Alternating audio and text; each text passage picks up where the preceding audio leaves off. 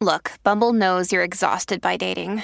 All the must not take yourself too seriously and 6 1 since that matters. And what do I even say other than hey?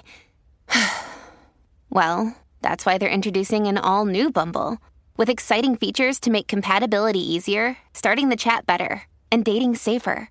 They've changed, so you don't have to. Download the new Bumble now. Vamos a transmitir fue radiado por vez primera hace 26 años en nuestro insólito universo.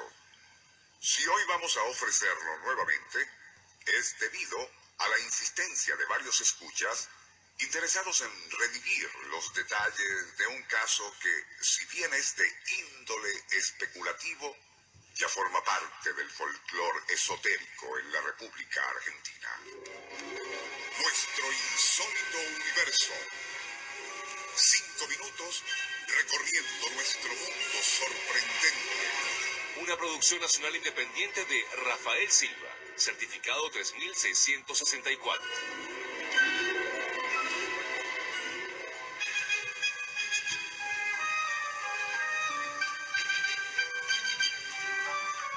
Argentina, años 50.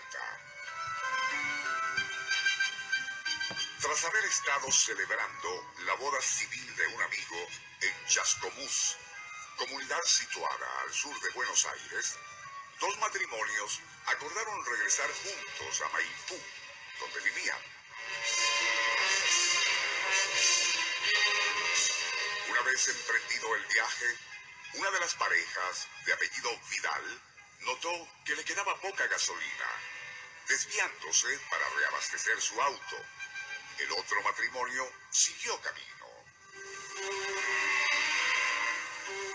Ya reiniciada la marcha, la pareja Vidal se dio cuenta de cómo una densa niebla cubría la carretera y al rato de penetrar en ella comenzaron a sentir una extraña somnolencia.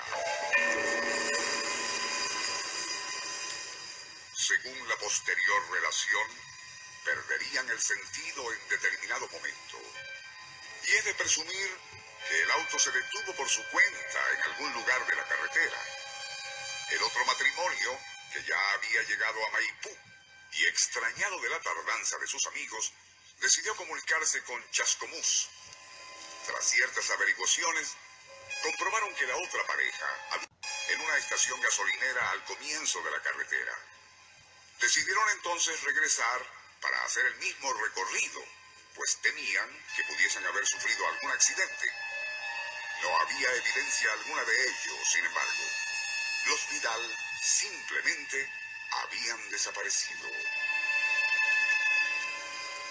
Fue, por cierto, la señora Vidal quien primero despertó de un pesado letargo y mirando a su alrededor comprobó que se encontraba en un solitario camino de tierra y brillaba un cálido sol de verano.